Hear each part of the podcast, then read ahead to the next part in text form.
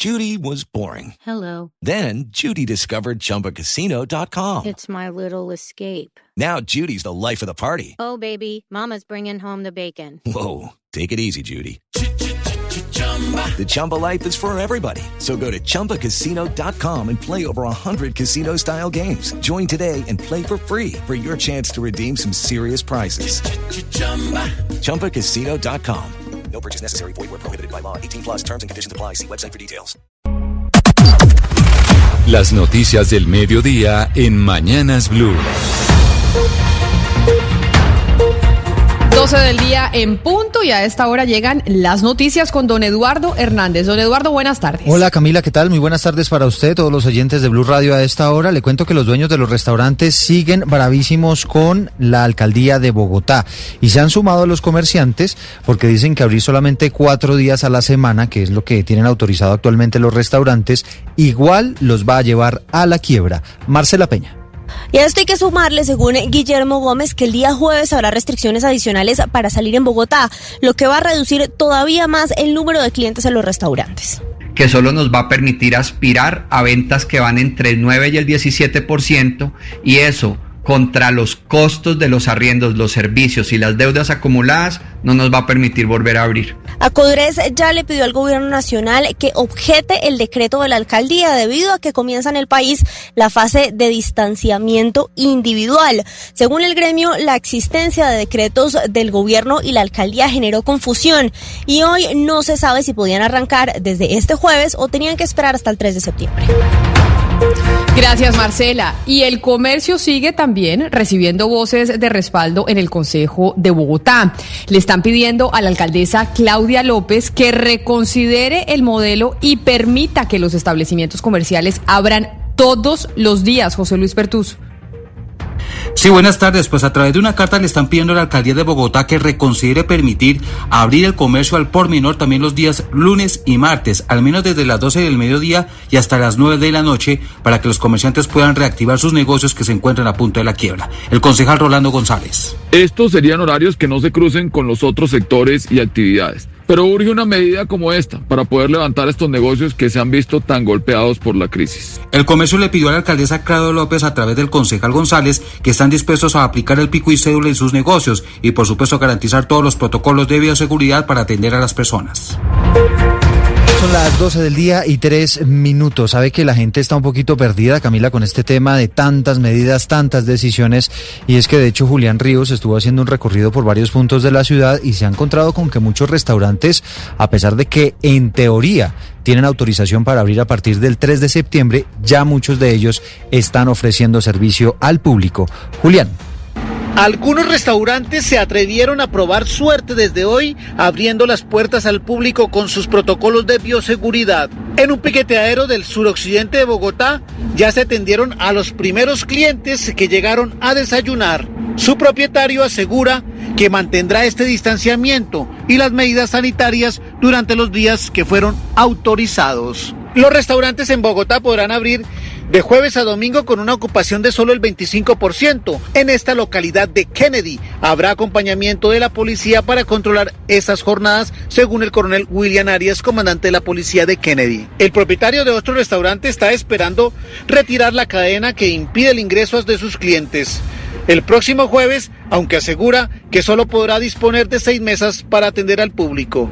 Para el representante del gremio gastronómico, la medida tampoco le ayuda mucho al sector. Según Guillermo Gómez, presidente de Acodres, lo mejor es que se le permita abrir durante toda la semana a todos los establecimientos.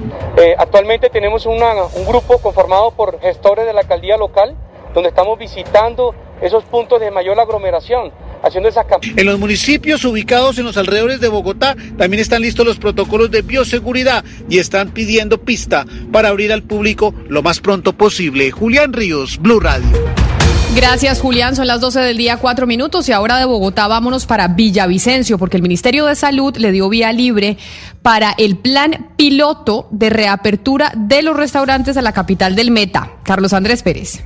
Se trata aproximadamente de 40 restaurantes de la capital del Meta que se encuentran ubicados entre las comunas 1, 3, 6 y los corregimientos 2, 5 y 6 de la ciudad, donde se registran menos contagios de coronavirus, los cuales podrán volver a servir a la mesa, por supuesto cumpliendo con todas las medidas de bioseguridad, así lo indicó Felipe Jarman, alcalde de la ciudad. Eso es una muy buena noticia para la ciudad, es bien importante para el, para el comercio, para la economía local y bueno, lo que más importante ahora es que los establecimientos que se reactivan cumplan con todas las medidas de bioseguridad. Este fin de semana se socializará y acondicionará el plan piloto para que a partir del próximo 31 de agosto empiece a funcionar. Y vámonos a Cúcuta porque hoy comienza la cuarentena por la vida en dos barrios de la ciudad. ¿En qué consiste esta estrategia, Juliet Cano? En los barrios Motilones y Comuneros de la Comuna 7 de Cúcuta empezará a regir a partir de hoy la cuarentena por la vida. Habrá restricción en la circulación de vehículos y también de personas, siendo estos dos barrios los que registran mayores casos de COVID-19 en esta comuna. David Fajardo, secretario de Salud de Cúcuta donde nos permite identificar posibles casos sospechosos de COVID-19 para aislarlos inmediatamente a él, a ella y a sus contactos estrechos y activar la ruta de la toma de muestra de PCR COVID-19 por parte de las EPS que son las encargadas de realizar. También se verificará que los establecimientos comerciales cumplan con los protocolos de bioseguridad a la hora de atender a los clientes. Y la gobernación del departamento de Santander anunció que en el mes de septiembre se abrirá la economía totalmente. Los viajes y el turismo deberán tener las normas de bioseguridad. Vámonos para Bucaramanga, Boris Tejada.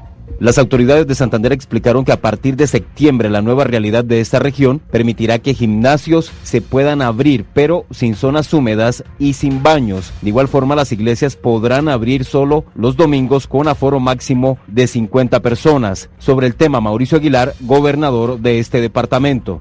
Sí, vamos a reabrir con responsabilidad, por eso hoy los hoteles eh, se les está anunciando a los restaurantes, los hoteles pueden reabrir sus puertas, lo que hay que tener restricciones en, en las áreas comunes. También se anunció que en septiembre se reabre el Parque Nacional de Chicamocha como principal atractivo de la reactivación turística de Santander.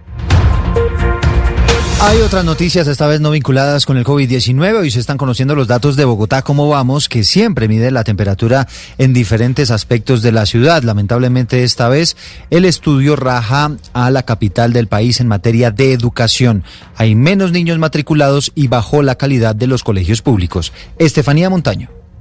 Hola, ¿qué tal? Mire, el informe de calidad de vida muestra el estado general de Bogotá y de cada uno de los sectores en indicadores claves previo a la pandemia fechado al 2019. En cuanto a educación, hubo una reducción de matrículas escolares en 14.321 estudiantes, donde el total de matriculados en el año pasado fue de 1.328.268. Además, se registró una baja en la calidad de la educación. En 2019, solo el 16.8% de las instituciones oficiales de la ciudad tuvieron calificación A y A más en las pruebas Saber 11. En el 2018, esta cifra fue de 26,7%. Pero ahora en seguridad exponen que hubo un aumento del 20,2% en el hurto a personas, donde pasó de 105.943 a 127.363 casos y donde las localidades con más tasas de hurto fueron Santa Fe, Chapinero y La Candelaria. Pero los datos positivos es que en salud pública los embarazos de mujeres entre los 15 y los 19 años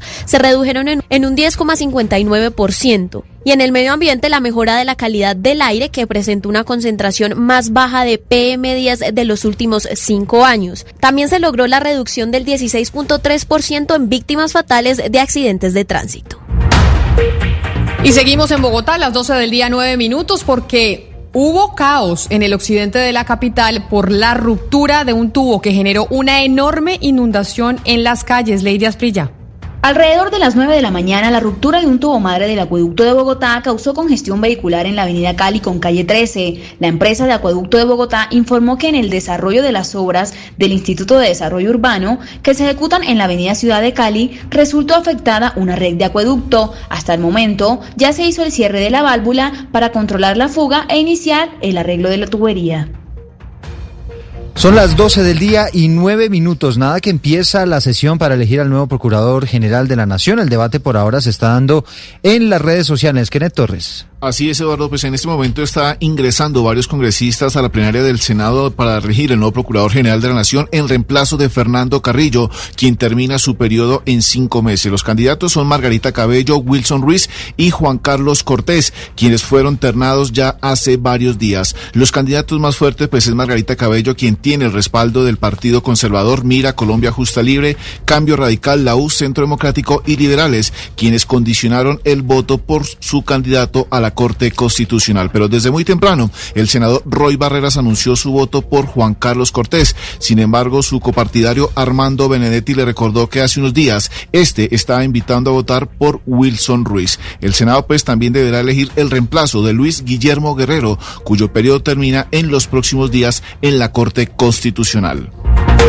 Kenneth, gracias. Y sigamos con el gobierno nacional a las 12 del día, 10 minutos, porque dicen que no es necesario que el FBI intervenga para esclarecer la masacre de los cinco jóvenes del barrio Llano Verde en Cali, después de que el alcalde de esa ciudad pidiera el apoyo de esa agencia de los Estados Unidos para esclarecer los hechos. Damián Landines. Sí, señores, y fue el ministro de Defensa Carlos Holmes Trujillo quien aseguró que iba a comunicarse directamente con el alcalde de Cali, Jorge Iván Ospina, para saber las razones de su solicitud, pero argumentó que Colombia tiene la capacidad para resolver el crimen de cinco personas en Llano Verde. Hay sí que señalar que el equipo de investigación que en este momento está en Cali es muy sólido, es de muy alto nivel y además cuenta ahora con el apoyo adicional de la unidad especial de investigación, identificación y juzgamiento de los que incurrieron criminalmente en homicidios colectivos. Por ahora se espera que en los próximos días la Fiscalía le dé una respuesta al alcalde de la Sultana del Valle para saber si la Agencia Internacional de Investigación FBI llegará a Colombia para apoyar la operación que se adelanta para dar con los responsables de la masacre en Llano Verde. Y hay preocupación por el reciente fallo de la Comisión de la Corte Interamericana de Derechos Humanos que podría eventualmente mm, quitarle los dientes a la Procuraduría para castigar disciplinariamente a los funcionarios elegidos con voto popular. Hoy hubo, Juan Esteban Silva, reunión precisamente para abordar ese asunto. Hola Eduardo, pues sí, en la reunión participó el procurador Fernando Carrillo, también el director de la agencia Camilo Gómez Alzate, la viceprocuradora y un delegado para la conciliación administrativa. Se reunieron, dice el procurador, para definir lo que sería una hoja de ruta que le cierre, dicen ellos, la puerta a los corruptos y a la impunidad. Esto, como usted decía, después de este fallo de la Corte Interamericana de Derechos Humanos. Ellos señalan que iniciaron todo un análisis de los efectos que tendría esa decisión de la Corte Interamericana sobre procesos disciplinarios contra funcionarios de elección popular y en los próximos días darán a conocer cuáles son los resultados de este encuentro. 12 del día, 12 minutos y las autoridades capturaron a los presuntos responsables del asesinato del alcalde de Sutatausa en el departamento de Cundinamarca a finales del año pasado. Toda la historia de este asesinato la tiene Héctor Rojas. Son cuatro personas las capturadas por parte de la Policía Nacional por el crimen del alcalde de Sutatausa, José Humberto Rodríguez Quiroga, el día 4 de diciembre del año 2019. En videos de cámaras de seguridad quedó registrado como dos sujetos abordan al alcalde, quien se acababa de bajar de un bus intermunicipal y se dirigía hacia su casa. Cuando uno de los sujetos lo intercepta, saca un arma de fuego y cuando el alcalde Rodríguez intenta salir a correr, le dispara, cae malherido y en el suelo los delincuentes le propinan otros disparos y emprenden la huida. Tras labores de inteligencia se logró la captura de dos hombres en la ciudad de Tunja, uno más en Cundinamarca y la cuarta persona aquí en la ciudad de Bogotá. En las próximas horas el director de la Policía Nacional entregará detalles de las posibles causas por las que habría sido asesinado el alcalde Humberto Rodríguez. La noticia internacional. Y la noticia internacional tiene que ver con la aplicación TikTok, porque el ejecutivo, el CEO o presidente de la compañía, Kevin Mayer, quien venía de Disney, renunció a la empresa, esto en medio de la disputa con el presidente Donald Trump. En una carta dirigida a sus eh, trabajadores, eh, dijo lo siguiente señor Mayer, en las últimas semanas, a medida que el entorno político ha cambiado drásticamente, he hecho una reflexión significativa sobre lo que requerirán los cambios estructurales y por eso pongo mi cargo a la orden. La noticia deportiva. La noticia deportiva llega a esta hora desde Niza, en el sur de Francia, donde están siendo presentados los 22 equipos que desde el próximo sábado comenzarán el Tour de Francia 2020. Ya han sido presentados los equipos de los colombianos Arkea, donde están Nairo Quintana, Dayer Quintana, Winner Anacona, el First Education de Rigo Berturán, Daniel Martínez, Sergio Higuita a esta hora lo está haciendo el eh, Astana de Superman López y Harold Tejada. Estaremos pendientes del Michelton Scott, donde está Esteban Chávez y por supuesto de quien va a defender la corona con el Ineos Egan Bernal.